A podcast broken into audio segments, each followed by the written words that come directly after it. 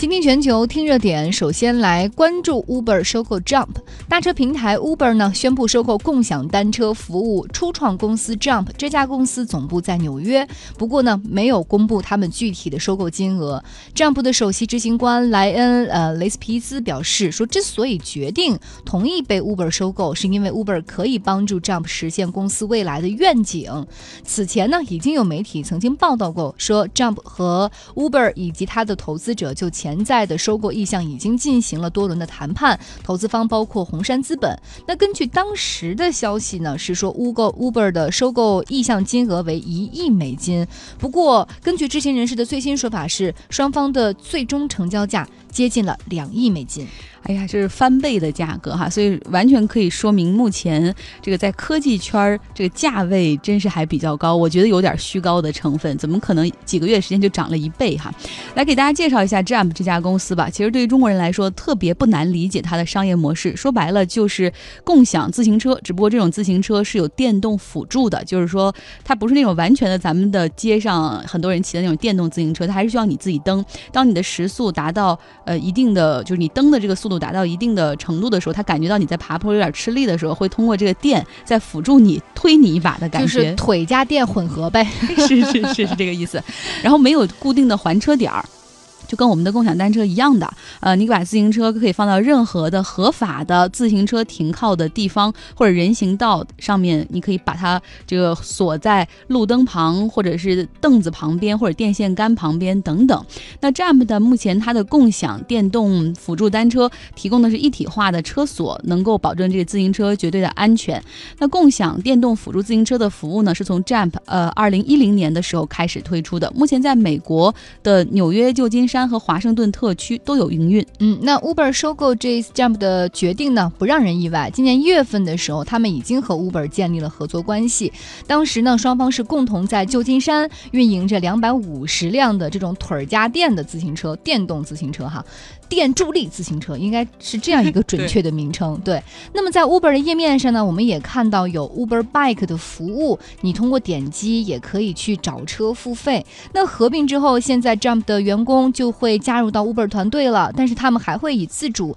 子公司的方式来继续运营。目前他们旗下已经有一点二万辆的汽车。我真是不说什么了。如果说比起中国的共享单车的发展的规模和速度，那这个 Jump 从二零一零年到现在七年了，才有一点二万辆的这个共享的自行车，然后包括才进入到那么几个城市哈，这要是在中国早就被我们的创业团队给秒杀了。呃，那我们来看看 Uber 它这个算盘吧，其实打的大家也很明白它在干什么，它不再是希望是简单的一个搭车平台了，它更希望自己成为一个出行的入口，就以后你进到。如果你想出门的话，你可能就会打开它，也许是拼车，也许是坐专车，也可能是骑个自行车，他都希望你只要一出门就要想到它。也许未来它可能会跟城市的交通网络来连接，把地铁的班次也输进去，这是我想的啊。为什么我总觉得 Uber 现在就是在复制滴滴的路程，而且还没有滴滴的规模大？因为滴滴有足够的资金，有足量的中国的市场，有人，然后有各方的力量支持，感觉 Uber 还有点。势单力薄的感觉没有啊，Uber 是滴滴的大股东啊，有百分之二十的股权啊。好，你厉害，所以是你拥有我，我就有你，可以双赢。是是。那另外，Uber 也希望它是一个生活在线的服务入口，这个平台上还能订餐，就跟滴滴现在也是不是要进军？餐饮外卖有吗？今天我听办公室里有同事在聊天儿说，呃，在南方的几个城市，滴滴为了推他那个外卖，说二十块钱，然后免十五。哇塞，真是又开始血拼了哈，打价格战。所以说这个 Uber Eats 哈，现在在欧美那边也有很多人叫外卖的时候会用。嗯，那现在不仅是 Uber，其实很多的竞争对手呢，也把这个目光纷纷的对准了共享单车的领域。总部位于印度的打车应用 Ola，去年十二月份呢就。推出了他们的共享单车服务，不过是针对的印度的大学校园去提供。另外呢，东南亚的 Grab 也在今年推出了共享单车服务，并且是以投资 O Bike 的形式来实现的。所以说，在这一点上哈，在商业模式的创新，包括怎么样去打通自己生态环境的闭环上面，现在可以看出很多，不论是印度还是美国、欧洲那边的公司都在学习中国的模式。嗯，呃，共享单车也不是唯一他们在瞄准的一个出行方式。还有的公司在看那种共享的电动滑板出行服务，或者是咱们那种独轮电动单车，是不是也在考虑之中啊？但是很多公司目前没有碰这个行业，就是因为担心城市的监管。对，好多那种电动独轮车，包括国内也是，很快就不会让他们上路了。那像 Uber 的 CEO，这个现在的新上任的这个科斯罗萨西，他也在想哈，说现在他有的时候在街上看到有人骑那种电动滑板的时候，也会好奇的停下来看一会儿。但是到底要不要进军这块的业务，也要看监管部门的脸色。嗯，相似的场景在国内也发生了。今年高调上线的网约车业务美团，最终是以二十七亿美元的价格全资收购了摩拜单车，支付的方式是百分之六十五现金加百分之三十五的美团股票，并且还承担了摩拜的十亿美元左右的债。那。美团 CEO 王兴呢，在他的内部邮件当中也表示说，摩拜单车会继续的保持品牌的独立运营，还有核心高管团队保持不变。目前来看还是这样的。是，这个说到摩拜哈，不得不多说一句，就是摩拜这个团队三年多，创始人胡伟伟原来也是媒体人，然后他的那个 CEO 王晓峰原来是 Uber 的这个上海区的第一人，当时我们也来过我们直播间做客，这两个人就用了三年时间实现了人生的财务自由。之前说好像是说。胡伟伟呃套现十五亿哦，对，不知道有没有后面他比如有没有帮员工代持啊什么的，这个细则不清楚，但是一定是身家过亿了，三年还是比较值得的哈。我们再来看美团现在的竞争对手滴滴。滴滴呢也是早就决定说，这个共享单车市场必须是我的。大家都知道，滴滴之前是投了这个 ofo 的创始团队，但是因为两家可能又谈不拢，跟这个 ofo 创始团队也决裂了。现在呢又另起炉灶，又投放了青桔共享单车，并且还托管了濒临倒闭的小蓝单车。那现在滴滴里面，你打开就是你光想骑自行车，就有三个品牌供你选择，有黄色的 ofo 小蓝单车，还有这青桔单车。哎，我就不知道这个业务值得投这么多钱吗？嗯，可能在某些平台而言还是要投的，因为他们想要打造自己的那个闭环生态嘛。就是说，你打开我的一个 app，然后你所有的出行，无论是你想汽车、单车还是什么车，反正在我这儿都可以实现满足。我有不同价位、不同档次、不同应用场景，只要你想到出行就想到我。可能更多对于平台而言，这是它的一个棋子。他现在有没有时间和精力去发展？就买最快。快嘛，所以就买买买。之前大家都在这么做。那相反之下，我是不是想想像滴滴呀，它这样的平台是不是有太多的钱没地方花了？原来他们融了很多资，比如说大家是用来圈跑马圈地，来这个补补贴用户、补贴司机，来占领这个嗯共享出行的汽车的这个领域的市场。而现在这个市场明明就是他已经老大了嘛，别的人都要么退出，要么跟他合并，所以说他现在没有地方可投，那资金不能闲置啊。是不是就要去投一些其实原本他可能根本看不上的东西哈？我随便猜，呃，那我们再来看看。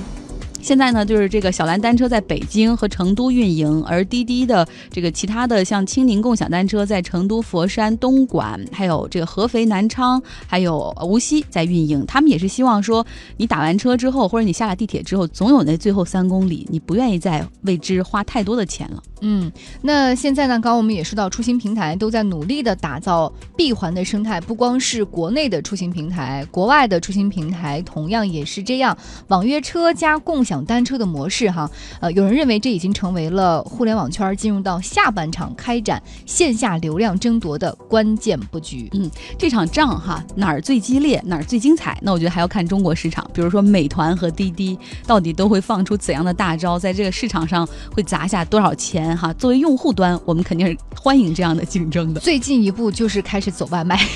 是连我们的同事都说准备注册一个美团那个。汽车就是那个就是网约车的服务，就等着它进入北京市场了。好，稍后是广告，广告之后我们继续来倾听全球。倾听全球，听热点。二十一世纪，你是买房还是租房呢？这个问题大家不妨好好的思索一下，尤其是对于年轻人而言哈。我们先来看一下今天的新闻事实：全球第十一大的资产管理公司 ING 公布了澳大利亚的首次购房者的平均年龄的对比。我们一起来看一下，上世纪九十年代初，那个时候呃，购房者的平均年龄是二十七岁。那么到两千年初呢，平均购房年龄变成了二十九岁。而到了二零一七年，这个平均购房年龄又往后推了两岁，已经成为了三十一岁。尤其是在墨尔本和悉尼两个大城市，由于房价逐渐的在走高，所以购房者的年纪增长非常明显。嗯，我们看一个一对儿受访者哈，他们是一对生活在澳大利亚墨尔本的夫妇，他们是四十一岁的时候第一次买房，等于说是两个人结婚二十年了才想到买房。他们两个人也有固定的稳定的工作啊，一个人在保险公司，另外一个在企业里面做行政。然后他们就说，我们年轻的时候就没考虑说要去当房奴，把自己所有的现金流都压在房子上。我们年轻的时候就旅行啊，然后尝尽美食啊，去体验不同的生活呀，经常一出去度假就出去一个月。那结婚二十年之后，现在我们可能考虑到五十岁或者六十。多岁以后退休的生活，呃，可能买一个房子会更加有安全感，更加舒适，所以我们才决定买房的。嗯，那即便是在这个东亚地区，我们知道，就是在东亚地区的文化传统当中，就是这个买房置地是一个这种相对比较根深蒂固的这种思想吧。那即便如此，现在在东亚的租房的比例也在逐渐的上升。根据韩国 KT 经济和管理调查数据显示呢。一一年，韩国的租房比例达到了百分之十九点五，二零一八年已经上升到了百分之三十一点九。那预计到二零二零年，韩国的租房比例将会上升到百分之四十。嗯，也可能是因为好多人都去首尔哈，然后那个地方的房价又比较高，年轻人如果从外地过来的，也不愿意把更多的钱放到，呃，房贷上面。那我们来看看我们国家的年轻人，九零后们啊，九零后也不年轻了哈，反正就是九零后们，好扎心啊！你说这句话，他们是。喜欢买房还是租房呢？呃，这个有个都市白领提供高品质生活居住的那个自如平台，它联合了好奇心日报发起了一个调研，有有这么一份城市青年租时代的租住生活报告，显示出了一组数字，跟大家分享一下哈。与这个上一代人喜欢节衣缩食，把所有钱攒下来买房不同，九零后呢是认为说房子不论是买还是。租那怎么住才是关键？那九零后现在已经成为了租房市场上的主流，占租房人群的百分之七十八，而且他们的平均学历也是在不断的上升的。那另外呢，还有百分之四十三的受访者表示说，呃，我愿意租一辈子的房也可以哈，主要是这个租房足够稳定，然后溢价涨每年的涨价不要太多，然后不要动不动就被房东赶的话，其实租房也是还可以的。仅有百分之三十一的都市白领觉得说，只有买房。才能够让自己安心。那百分之十五的都市白领则表示说，要不要买房还是要看自己的经济条件，不能说榨干了父母所有的积蓄，然后自己又背上了重重的房贷，成为房奴。那还有百分之十一的人认为说，政策的走向可能会成为他们买房与否的一个衡量标准。如果未来更多的廉租房，对吧？然后他们就去可以去租政府的比较便宜的房子，又很稳定，干嘛要一定去买呢？嗯，有没有觉得就是现在的年轻人的关于租房的那个理念比老一辈要更加的开放？他们不认为说我人生的安全感、稳定感就系在一间房子之上啊，他们的那种思维更加的。多元化吧，就是关于房子，就如首先会考虑经济实力，另外会考虑自己在什么样的这个人生阶段，在什么样的城市，然后还会考虑大的宏观经济和个人的经济情况。是，它是综合很多才去做一个判断，不会像七零后、八零后。就是努着必须得买。没有房就结不了婚，对，那丈母娘经济嘛，前几年不是说房子就是完全丈母娘催起来的对，找不到工作，然后我觉得这也挺开心的。呃，我之前看过一个文章，就是他是在美国的一个华人，然后后来决定回国工作。他回到国内以后，就会感觉到说。哎，为什么国内的人衡量一个人成不成功的标准特别单一？对，就如果你回到北京，就问你你有没有房，你的房在几环，你有没有学区房，带学区嘛？然后他就说，在国外其实衡量一个人成不成功或者他幸不幸福的标准有很多，比如说他是不是有自己足够的兴趣爱好，他比如说他喜欢环游世界，他去了很多地方，或者他的工作中他有自己的乐趣，或者他善于做公公益啊，喜欢这些。但是国内就是房。但是你也没有办法，就是说，如果纯从这个房子的单一的价值来讲，因为呃，得益于我们前几年的房地产市场的这个投资投资哈，很多人就是，如果你有一趟好地段，就大城市的好地段的房子，你的个人固定资产是非常非常高的。对，就是这个东西也可以称之为是一个衡量的标准吧哈。但是既然现在这房子是用来买的，不是用来用来住的，不是用来炒的，对，所以可能观念也会。发生变化，而且年轻人真的是让自己的世界更加精彩，比拥有一套房子有的时候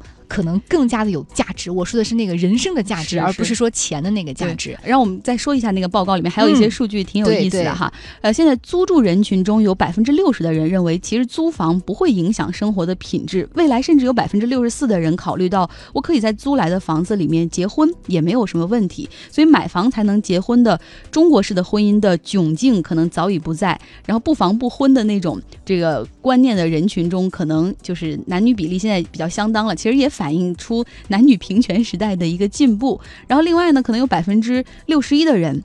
他现在哪怕是租房，他也愿意去花一些钱去买家具或者买一些装饰品，来提高住房的一个舒适度和幸福感。然后呢，有百分之七十三的人决定说，如果我宁可在单位附近住比较好的那种精装的房子租房，我也不愿意去到这个就是一些地方去住那种老破小的旧房、嗯这样的问题。就所以可能现在年轻人他要求生活的品质，尤其是下了班回到家的这个房子哈，所以很多人在租房子的时候，不像前几年，大家更多的是去看价格、去看地段、去看交通，现在会去看，哎，你的整个的装修装饰怎么样，是不是符合我的品质？他甚至我周围真的有很多的朋友，就是自己租了房以后掏钱去给这个房子做一个简装修而且一租就租好几年，他觉得哎，反正我也好几年在这住，不如让自己的这个环境更加舒适、更加优雅一些。是真的，随着我们的租房市场的各种条例的、嗯呃，比如说更加的平衡一点，然后比如说限制这个租金的上浮，包括未来越来越多的廉租房出现的话，不用担心被房东赶来赶去。然后你嗯这个房子每年可能每年涨价，像德国那样要求控制在百分之十五以内。对，就这样不用让生活在大城市的那些年轻人，就是背着牢牢的重重的这个房贷往前走哈。我有一个一个朋友，他就呃现在背了将近一万块钱的房贷，每月他？根本不敢换工作，他甚至嗯担心自己生病，就是因为生病你上不了班，有的时候超过两天的病假就要扣工资。哎，所以这是一个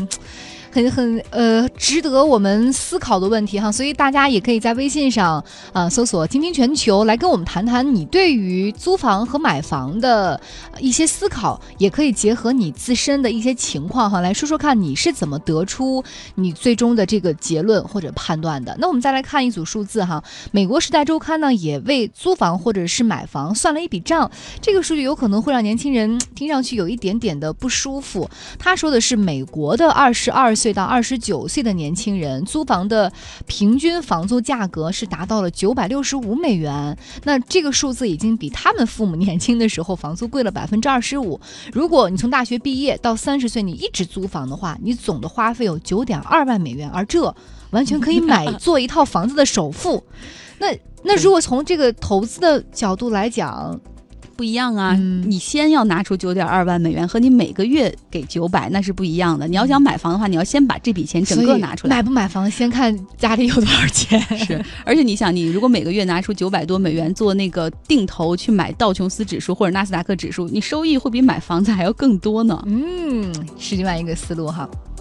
然后另外呢，其实还有一些很有趣的事儿，比如说英国，他们就说现在的年轻人，他们十六岁到二十五岁的年轻人很不幸福。对，来看看怎么什么事情让他们感到不幸。一，学生贷款太沉重了，想要读完大学，这个学生贷款就可能要达到四点六万英镑。呃，那我们有很多人去英国留学，也知道英国的学费是非常的贵的哈。主要是英镑对比率比较高。是，另外就是租房也租不起了，更别说买房了。现在英国的房价和租金上涨挺快的。按照英国的习惯呢，呃，一般是高中就开始打工，大学的时候会搬离到父母家，然后开始校内或校外的租房。那你想，这这个时候你就要承受压力。另外就是在互联网时代呢，年轻人虽然感觉一直跟这个互联网一直在无限连通，但是还是会有那种内心的孤独感。另外就是网络上，他们那边也有很强的攀比之风哈，很多这个网红也是各种炫富、炫自己这种生活，所以也会让很多人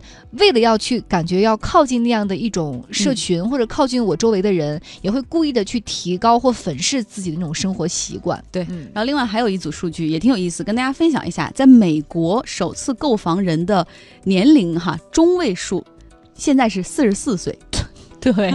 来看看这个数字是怎么变化的。二零一零年，美国人的购买住房的中位年龄是三十九岁，二零一二年到了四十二，二零一四年和二零一五年已经是四十四岁了。对，呃，所以说到底是要租房还是买房，还当然可以结合你自己的经济实力来看，但是千万不要像好多年轻人一毕业必须跟父母说，你要给我买房，不买房我都不工作，你要不给我买房，我找不到对象。我根本没在这个城市里孩子吗？会有的，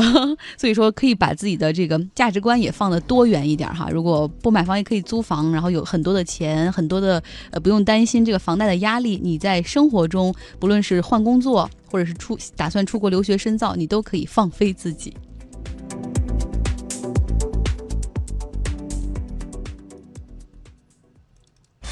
纵横时空时空，链接世界，世界。倾听全球，倾听全球。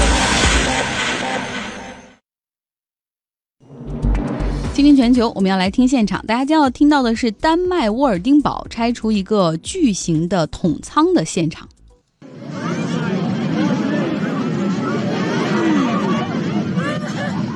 给大家来解释一下这个画面哈，当地的百姓数百人就在安全距离之外注视着这一次的拆除工作。安放在桶仓中部和底部的炸药呢，爆炸之后，结果高高的桶仓并没有按照原计划，就是原地那样坍塌啊，一下子解体，没有那样，而是上半部分直直的砸向了旁边城市文化中心的图书馆。嗯，这个桶仓的爆炸其实也让当地的政府部门感到非常的不解，因为之前他们为了这个事情前前后后忙了六个月，他们都做了一些什么呢？为了能把它安全的拆除，他们和服务商一起收集数据，测算这个爆炸的轨迹，安装炸药。那但是呢，在爆破当天，还有很多的居民也过来围观，用手机记录下了这个瞬间。最后结果就是，他并没有按照预想当中的计划原地直接塌塌。下来，而是上半部分砸向周边的文化中心的图书馆，导而是好在哈没有人员的伤亡。对，然后本来是一次挺好的拆除计划，结果这砸向图书馆之后，当地的警力也出动，然后这个消防队员也出动哈，就去这个当呃现场帮忙去排查，看看有没有人员伤亡。所以说这种爆破拆除的方法其实还是比较有效的哈，但是这次不知道为什么这轨道或者是这个爆炸的力量没有算好。稍后是广告，广告之后我们来烧脑吧。